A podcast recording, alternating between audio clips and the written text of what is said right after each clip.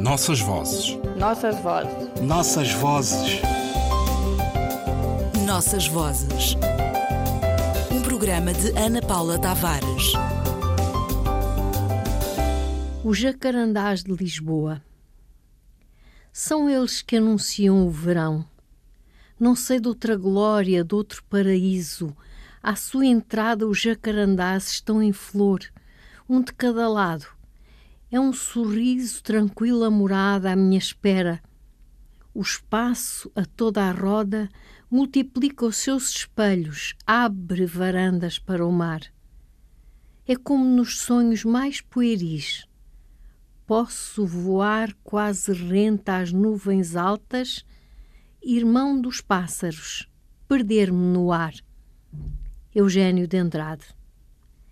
É em maio que a palavra se instala na língua para não mais sair. Jacarandá é o som de uma esquecida palavra. Pode ser de novo entendido na dificuldade de dizer azul, roxo, tempo de espera, milagre. O sentido encantado de ser esfinge, dona do grito, terra, parece à solta, como se nunca tivesse partido pelos caminhos da descrença, fura territórios indecisos entre a paz e a partida.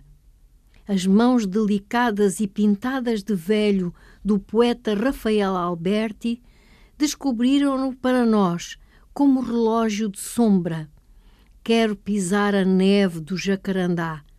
E é ainda esta neve quente e profunda que cheira e respira em Utakamud, poema de pássaros e árvores de todas as vidas. Era uma vez um junho, seus dias imensos e suas noites pequenas, doces e sem sono. Jorge Luís Borges colocou na sua cidade de prata e música um caminho de sombra e mármore semeado de jacarandás, e desde esse dia a Praça San Martín ficou para sempre triste e roxa, para que lhe encontrasse sentido Pablo, o outro poeta que pediu silêncio para que a terra nos pudesse ensinar o segredo. Cada estação, cada folha, flores e sementes. Outros Pablos pintaram a doçura breve e triste. Mágoa, Málaga e outros retiros, onde a árvore nasce, cresce e se renova lá fora e dentro de nós próprios. São para visitar de noite como chave para o acesso a outros mundos, onde se pode comer pequenas histórias e poemas. Para lá das palavras, há uma ciência do jacarandá que se pode aprender em profundidade pelo olhar. É quando se descobre o eu como o outro, no espelho de cada pétala, surgida na geode redonda do ninho.